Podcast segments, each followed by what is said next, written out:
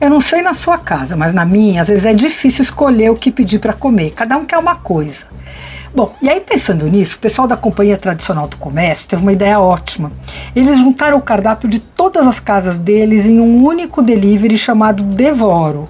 Bom, como eles têm um monte, são 10 marcas ao todo, é, é praticamente uma multimarcas de comida. Dá para pedir ao mesmo tempo, sei lá, comida de boteco do Pirajá, pizza do Brás, massa da Brás Tratoria, um prato do IC Bistrô. Eu adorei. Eu sei que eles fazem tudo numa mesma cozinha, que é uma dark kitchen, mas vem cada prato com sua identidade visual, né, com uma caixinha, o logo do lugar onde ele foi feito, enfim, umas caixas de papelão bem firmes.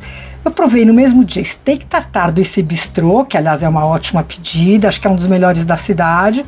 E olha, chega geladinho, já pronto, temperado, mas com um ovinho de codorna à parte, cru, né? E aí a gente mistura na hora para não perder o frescor. Vem com chips de batata, custa 60 reais. Aí teve também estrogonofe de camarão do Pirajá. Nossa, fazia anos que eu não comia estrogonofe de camarão. É prato bem dos anos 80. Mas estava impecável, levemente apimentado, molho encorpado, os camarões bem firmes. Aí vem com arroz e batata palha. Hum, falei agora, me deu até vontade de pedir de novo. O estrogonofe de camarão custa 50.